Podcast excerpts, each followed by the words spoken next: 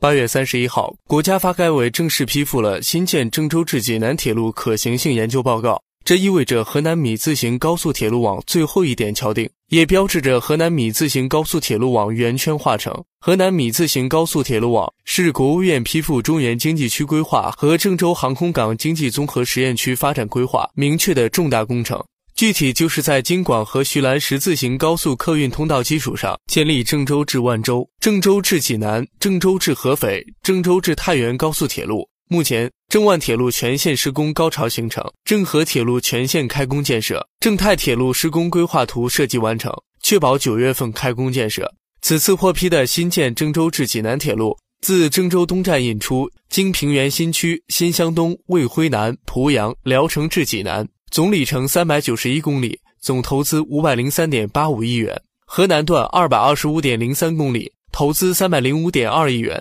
二零二零年建成后，郑州至济南将实现两小时直达，成为河南对接山东和环渤海经济圈的快速通道。